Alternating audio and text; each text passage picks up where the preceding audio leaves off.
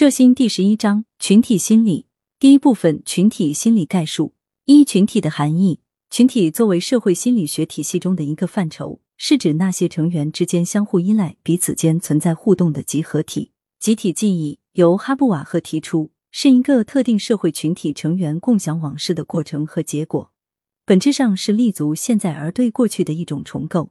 它定格过去，却由当下限定，并且规约未来。集体的记忆通过个体记忆来实现，并在个体记忆中得以体现。二、群体的分类：一、统计群体与实际群体。根据群体是否真实存在，可以将群体划分为统计群体与实际群体。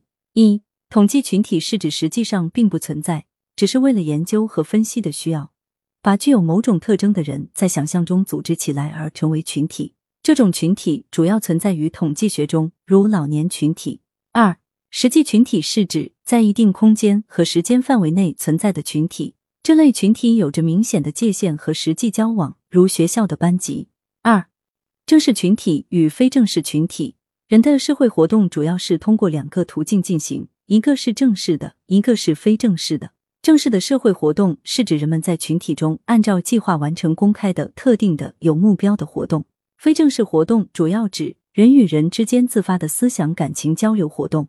与此相应，群体根据自身在人们社会生活中所发挥的作用，也可划分为正式的和非正式的两种。一、正式群体是指那些有明确规章、成员地位和角色、权利和义务都很清楚，并具有稳定正式编制的群体。正式群体按其存在时间的长短，可分为长期性正式群体和暂时性正式群体。二、非正式群体是指那些自发产生的、无明确规章的。成员的地位与角色、权利与义务都不确定的群体，非正式群体往往以共同的利益观点为基础，以感情为纽带，有较强的内聚力和较高的行为一致性。三、成员群体与参照群体。一、成员群体是指个体为其正式成员的群体。二、参照群体通常包括三种含义：第一是作为比较的标准；第二是指望晋升其间的群体。第三是指个体以其他群体的价值和观念为行为准则，参照群体是令其他群体成员向往的一类群体。当群体成员对其所属群体感到不满时，往往会寻找其他群体为参照，有时甚至在心目中树立起两个以上的参照群体。四大群体与小群体。